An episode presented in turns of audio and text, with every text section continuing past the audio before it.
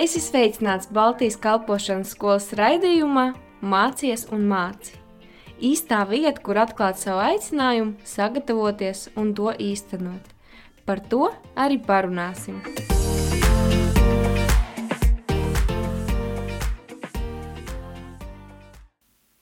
Sveicināti, darbie radio klausītāji!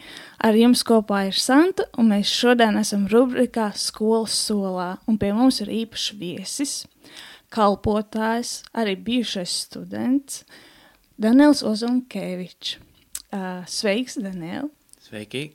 Uh, Pastāsti par sevi nedaudz vairāk pats.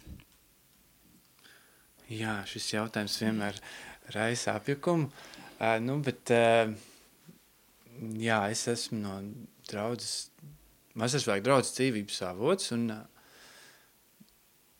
esmu tur arī kalpotājs, un mums draudzē ir kalpošana atkarīgajiem un ielu cilvēkiem. Tā ir evanģelizācijas kalpošana, kurā es esmu iesaistīts un kur arī es vadu, un arī draudzē es esmu iesaistījies gan draudzes dzīvē un kalpošanā. Jā, nu tā, man pašam patīk ja, ja tas ir jautājums. Man patīk radošas lietas un aktīvs dzīvesveids. Interesanti. Jā. Um, varbūt pastāst kaut ko vairāk par savu akadēmisko izglītību, jo tu neesi mm. tikai Baltijas kalpošanas skolā mācījies. Jā. Jā, pēc Baltijas kalpošanas skolas es aizbraucu uz teoloģisko semināru. Teoloģijas semināru. Tas bija Vācijā. Un man ļoti patika šīs salikums, kad es vienu gadu biju šeit, Baltijas kalpošanas skolā, un pēc tam biju tur, jo nu, tas man priekš manīm, tas kaut kā, es redzēju tajā tā dievu vadību, un arī pēc tam, tad, kad es jau pabeidz tos bakalaura studijas, tad Dievs deva tādu iespēju mācīties arī maģistratūrā teoloģiju. Un tur bija tāda programma, kas bija caur Amerikas vienu uh, kristīgu universitāti, un tad es pabeidzu tur uh, um, maģistra studijas, kas bija vienmēr problēma tā kā pārtulkot latviski, bet sanāk, nu, teoloģija uh, pentikostu un harizmātu perspektīvu. Tā varbūt varētu tulkot. Jā. Interesanti. Un uh, varbūt var pastāstīt, kādu tieši vietu šī kristīgā izglītība ieņem tavā dzīvē, un vai tas uh, tevi uzrunā? Jā, es jūtu, ka Dievs man aicina kalpošanā. Es to jūtu, jau kad mācījos skolā, vidusskolā un pat vēl ātrāk. Un tāpēc pēc skolas, vidusskolas, es, tas man bija tāds skaidrs solis, um, ka man jāiet uz bībeles skolu. Un uh, priekš manīm šis laiks ir tiešām bija īpašs tādā ziņā, kad es zināju, ka Dievs man ir aicinājis, es biju ticīgs, uh, Un dažreiz man likās, nu labi, Dievs, es darīšu to, ko tu vēlies. Bet eh, šeit, Bībeles skolā, man šķiet, ka es iemīlēju Dievu daudz vairāk, jo es viņu iepazinu viņu, viņu jo es viņu iepazinu, jo es pavadīju daudz laika ar viņu kopā lūkšanā un stundās, un, un īstenībā, kāpēc arī es teicu, ka man ļoti patīk tas salikums, kad es biju gadu šeit un tikai pēc tam braucu tur mācīties seminārā, um, jo man likās, ka tās atklāsmes un tas piedzīvojums ar Dievu, kas man bija šajā gadā Baltijas kalpošanas skolā, ka tas ir kā tāds pamats vispār um, visam arī pēc tam, ko es mācos tur, jo, jo mēs varam akadēmiski visu kaut ko mācīties un savu prātu attīstīt un daudz informācijas uzņemt, un, bet uh, Mums ir vajadzīga svētā gara atklāsme un arī svētā gara piedzīvojums. Un, uh, tas maina mūsu sirdi, kas ir ļoti svarīgi. Jā, paldies.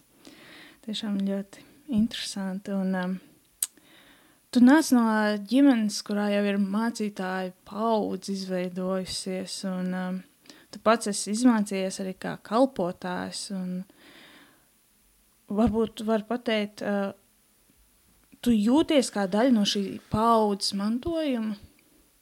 Es noteikti jūtu Dieva svētību. Nepelnīt. Nu, vienkārši tā ir, jā, tā ir kristīgas ģimenes svētība.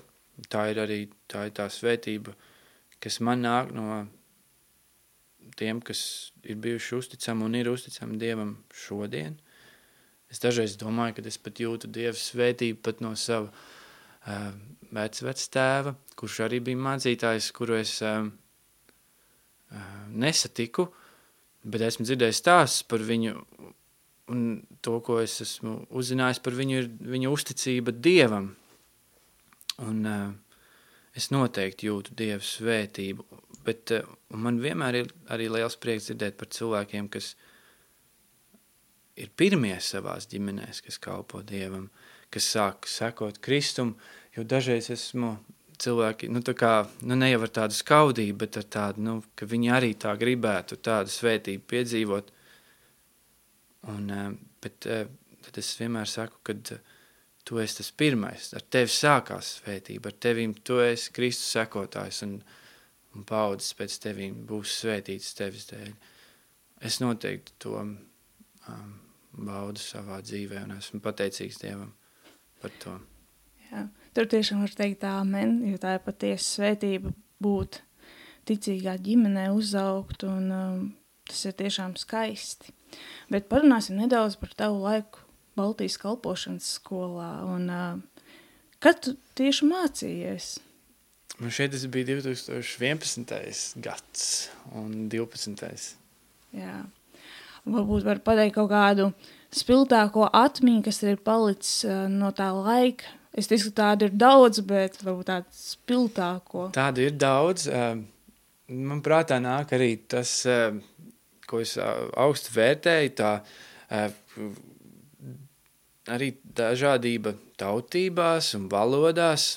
Īpaši tas arī bija pēc tam, kad es jau devos uz Vāciju studēt, iepazīt visu tās tautas, bet šeit Baltijas kalpošanas skolā, kad bija latviešu valoda, krievu valoda, bija latvieši un krievu valodīgie, un tas priekš manīm bija ļoti īpaši, jo tur radās man pirmie krievalodīgie draugi, un uh, varēju, lai mēs jau visi kopā dzīvojam Latvijā, tuvumā viens otram, un tomēr es varēju iepazīt viņus, un uh, viņi varēja iepazīt mani, un man, uh, un tur es arī, Dievs runāja un mācīja man par draudzi, un tas manā sirdī, to es arī varu mācīt tagad mm, pats, Bet uh, tā ir viena lieta, kas ir Dieva draudzē, ka tur nav kaut kādas. Tas, kas mūs dala miesīgi, vai kas uh, ir, um, nu, kas mums vienam pret otru ir Dieva valstībā, tam nav vietas. Jēzu Kristu tas ir apklāts visu, mēs esam viena Kristus miesa. Un tā ir man tāda spilgta atmiņa. Jā, un, un uh, arī, es jau arī minēju, bet, un es dažreiz brīnos par to, bet šajā laikā Bībeles skolā man bija tāda disciplīna. Un tā bija dieva žēlastība, bet es eh, varēju pavadīt daudz laika lūkšanā. Un šis laiks noteikti, noteikti bija ļoti īpašs, um, ko es pavadīju ar Dievu vienatnē. Tur kaut kā Dievs visu to, arī ko es dzirdēju klasē, un kas uz mani runāja, viņš to visu tā, um, viņš to lietoja, lai veidotu mani un mācītu par sevi. Jā, bet, uh, kad tu pabeidz skolu, kā tieši tas, ko tu mācījies un ko tu iegūti, palīdzēja tajā turpmākajā dzīvē? Jā, vienmēr nebija vai nav viegli. Bija tāds moments, kad Dievam vajadzēja man īpaši iedrošināt, ka tas, ko es esmu mācījies, ka viņš to lietos. Jo man pašam nāca tāds domas, ka tas īsti nav vērtīgs arī tās manas tālākās teoloģijas studijas. Nu, gan, nu, tie bija vēlni arī meli tādi, un kaut kāda arī man tāda varbūt um, nepārliecinātība, bet man nāca tāds domas, ka tam nav vērtības. Jebko es tur esmu mācījies, es tas atbraucu pabeidzis, un dzīvē viss notiek savādāk. Uh, un, jā, man likās, ka es esmu mācījies kaut kādu informāciju, bet uh, kas īsti nav relevanti tur, jeb uh, aktuāli. Un, uh, bet Dievs man iedrošināja, ka viņš ņems un, uh, no tā, ko viņš ir līdzis manī, ko es esmu mācījies, un to lietos. Un, uh, jā, un tas tā arī ir bijis. Tagad, kalpojot Dievam, vadot kalpošanu, es esmu um, pateicīgs Dievam par to, ko es esmu mācījies. Un, un es redzu, ka tas ir par svētību. Un es redzu īstenībā arī, ka, nu, ka cilvēki, kuri nav, nu, kuriem nav bijuši tāda iespēja mācīties Dievu vārdu, padziļināt vai tieši kalpošanu, nu, ka, nu, ka viņiem nav šo zināšanu, viņi tās var iegūt un, un, un, un, un, un viss var būt labi, bet kad ir šī svētība, kad uh, jā, es jūtu to savā kalpošanā. Uh, tad uh, tu jau ieminējies par to, ka tu jau arī vari pasniegt. Un, uh, un tu esi tādē, jau otro gadu atgriezies šajā skolā kā pasniedzējs. Un, uh, varbūt var padalīties, kādas ir sajūtas tagad uh, būt uh, tā lomā, kurš māca, nevis tas, kurš mācās pats. Nu, lai laikam mācītu kādu jāturpina visu laiku mācīties. Un tāds arī tās sajūtas, tas ir labs sajūtas, tas ir forši, ka vajag turpināt mācīties, lai kādu mācītu, vajag atkārtot. Priekš manīm tas vienmēr ir izaicinājums. Nu, tieši mācīšana, sludināšana joprojām manā dzīvē ir izaicinājums. Tieši tas sagatavošanās process, jā, bet esmu pateicīgs Dievam. Jā. Jā. Un tu arī pieminēji par draugu, ka tu tieši arī par to māci, bet uh, varbūt pastāst drusku sīkāk tieši kas ir tas, ko tu māci. Es mācu par draudzes nozīmi ticīgā dzīvē.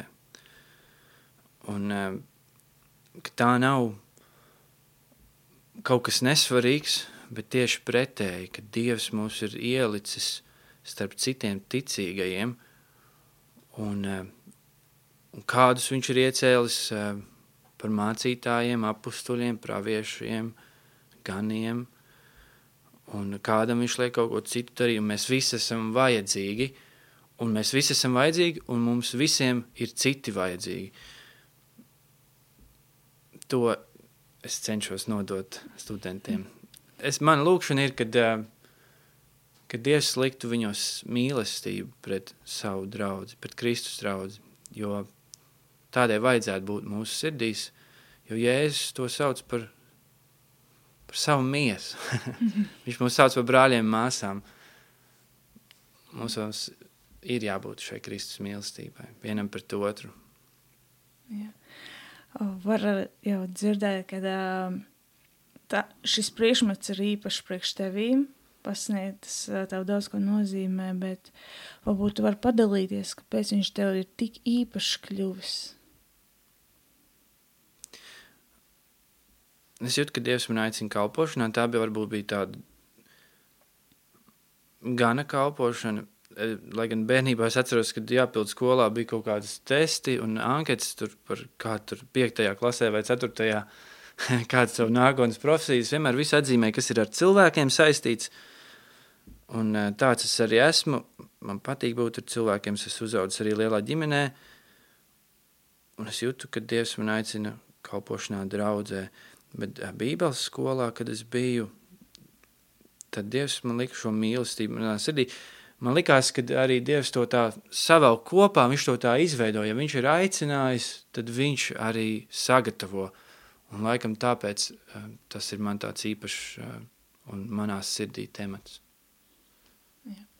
Tiešām paldies. Un, um, mums ir vēl palicis laiks, un um, es ticu, ka uh, radie klausītāji vēlētos, lai izvēlēs vienu no tēmām, ko tas pasniedz tieši un padalītos tajā ar viņiem, lai viņi var iejusties vismaz desmit minūtes kā skolas solā. Tāpēc lūdzu. Kad uh, mēs nododam savu dzīvi Jēzum Kristum un atzīstam viņu kā savu kungu un glābēju, tad Bībelē rakstīts, ka uh, viņš dod varu mums kļūt par Dieva bērniem. Un tas notiek no svētā gara. Mēs piedzimstam viņa ģimenē. Un uh, ticīgiem nav izvēles īstenībā. Piederēt Dieva draudzē vai nepiederēt. Tad, kad mēs kļūstam par Dieva bērniem, viņa meitu vai dēlu, tad uh, mums ir doti daudz brāļu māsas visā pasaulē. Un uh, tas ir uh, brīnišķīgi, kad mums ir uh, brāļi Āfrikā, brāļi un māsas uh, visā pasaulē, visdažādākajām ādas krāsām un dažādākajām tautībām, un tas patiešām uh, tā arī ir, un ka mūsos ir Dieva gars, un mēs atpazīstam savu brāli māsu, bet mums ir arī brāļu māsas šeit tuvumā, ar kuriem Dievs mums ir devis žēlastību būt kopā, un tā patiesi ir žēlastība, jo citiem tāda varbūt šajā laikā nav. Un šī pandēmija un lockdowns un kaut kādas tādas lietas var būt, mums ir ļāvis pārvērtēt šo kopā būšanu. Un tā mēs dažreiz tā romantiski domājam par vispasaules draudzi un ka mēs tai piederam, bet Dievs mums ir ļāvis būt kopā ar brāļiem māsām tuvumā. Un tas bieži vien atkal, nu, ir grūtāk, jeb tur mēs saskaramies ar savu raksturu, viens ar otra, ar, ar otra raksturu, un mums ir kādas lietas jārisina. Protams, ir daudz svētības un iedrošinājums, un ir labi būt kopā, bet uh, Kristus mīlestība ir ļoti praktiska. Um, Dievs tik ļoti mūs mīlēja, ka viņš deva savu dēlu. Un Jēzus rakstīts, ka viņš nodeva sevi pašu par mums. Un Bībele māca, ka arī mums tā ir jādzīvo vienam priekš otra, nododam sev viens otram. Un tas ir ļoti praktiski īstenībā. Un neviens ticīgais, nu viņš nav tāds supervaronis, tāds nav Dieva plāns, kad, vai, vai vientuļš tāds kaut kāds karavīrs – Dažreiz mūsu dzīvēs ir tādi posmi, kur mums varbūt tā, tāda sajūta ir vai tāda situācija, bet Dieva plāns ir, kad mēs dalamies šajā ticības dzīvē ar brāļiem, māsām, ka mēs varam nest citu cita nastas, ka mēs varam viens otru iedrošināt. Un uh, man bija jāraksta um, bakalaura darbs, Un mana tēma saucās tā – kristīgā sadraudzība, kāpēc man vajadzīgs mans brālis? un uh, viens no tematiem bija arī, ka mums ir vajadzīgs pat tas, kurš mūs kaitina, jo tādi mūsu dzīvē noteikti būs. Varbūt mēs tāds esam kādam. Un, uh, bet Dievs lieto ikvienu lai, lai mūsos atklātu kādas lietas, lai mēs pieaugtu, lai mēs taptu līdzīgāk Jēzum Kristum. Un to žēlastību vienam pret otru mēs atrodam tajā žēlastībā, ko Jēzus Kristus ir devis mums. Cik viņš ir pacietīgs ar mums katru vienu, cik reizes viņš mums ir piedevis un uh, kā viņš mūs iztur. Un tur mēs atrodam arī to mīlestību un žēlstību par savu brāli un māsu. Vienotība nav tas, ka viss ir vienādi, bet vienotība ir svētā gara darbs, kad mēs sekojam Jēzum Kristum, kad mēs pāri visam savam noliekam Jēzu Kristu, un lai viņu pagodinātu, tad Jēzus Kristus caur savu garu viņš var mūs darīt par vienu, piepildīt šo lūgšanu, ko viņš lūdza tēvs, es lūdzu, ka viņi top viens, kā mēs esam viens. Un Bībele lieto vairākas tādas līdzības, um, kad runā par draudzi, um, piemēram, ģimene, piemēram, celtne, jeb nams, um, vēl Bībele saka, ka draudz ir Kristus līgava. Un vēl viena līdzība, jeb salīdzinājums, kā, kā Bībele salīdzina draudz, ir ar Kristus miesu. Un tas ir rakstīts vēstulē korintiešiem 12. nodaļā un uh, 13. pantā, jo arī mēs visi esam vienā garā kristīti par vienu miesu, gan jūdi, gan grieķi, gan vergi, gan brīvie, un mēs visi esam cirdināti ar vienu garu. Un tālāk rakstīts par to, ka tāpat kā mūsu ķermenī, tāpat arī Kristus miesā ir tik daudz dažādas daļas, katra ar savu uzdevumu, un katra viena ļoti svarīga. Es lasīšu. Jo arī miesa nesastāv no viena, bet no daudziem locekļiem. Ja kājas sacītu tā, kā es neesmu rokas, nepiedaru pie miesas, tomēr tā piedar pie miesas. Un ja auss sacītu tā, kā es neesmu acs, tad es nepiedaru pie miesas. Tomēr tā piedar pie miesas. Ja visa miesa būtu acis, kur paliktu dzirde? Ja visa miesa būtu dzirde, kur paliktu oža? Bet Dievs loceklis ir nolicis miesā ik vienu savā vietā, kā viņš gribēja. Bet ja tie visi būtu tikai viens loceklis, kur paliktu miesa? Ja tu esi acs, tu esi ļoti vajadzīgs. Un ja tu esi um, ausis, tu esi ļoti vajadzīgs. Ar to es gribēju pateikt, ka mēs esam ļoti dažādi. Mēs esam ļoti dažādi, un Dievs mums devis dažādas dāvanas. Dažreiz mēs kā cilvēki gribam salīdzināties viens ar otru. Un ja es neesmu tā kā viņš, tad laikam man nav cerības. Bet šeit rakstīts, ka tu esi ļoti svarīgs, ka Dievs tevi nolicis draudzē. Un varbūt tu neesi kā brālis vai kā māsa, tas slavenais vai, vai, vai zināmais, vai, bet, bet Dievs tev ir nolicis savā miesā, lai tu nestu svētību. Bībelē arī rakstīts, ka ikvienam dot gara izpausme. Un cik brīnišķīgi ir, ka tiešām draudze – var būt kopā kā vienots tāds organisms, katrs savā uzdevumā, savā kalpošanā, savā vietā, kur Dievs viņu svētī un kur Dievs viņu lieto. Un mēs esam vajadzīgi viens otram. Paldies tev! Tas tiešām bija noderīgi un um, tiešām neaizmirsīsim, kad uh, ka mums ir iespēja būt visiem kopā brāļiem, māsām Kristu un ka katrs no mums ir svarīgs Kristus loceklis, lai arī cik liels vai mazs viņš būtu. Vēlreiz tev paldies, ka biji ar mums. Uh, šis bija uh, rubrika skolas solā. Mēs, diemžēl, beigsim, jo mūsu laiks ir beidzies, bet tiksimies jau nākamā nedēļa. Lai Dievs jūs svētī un uz redzēšanos!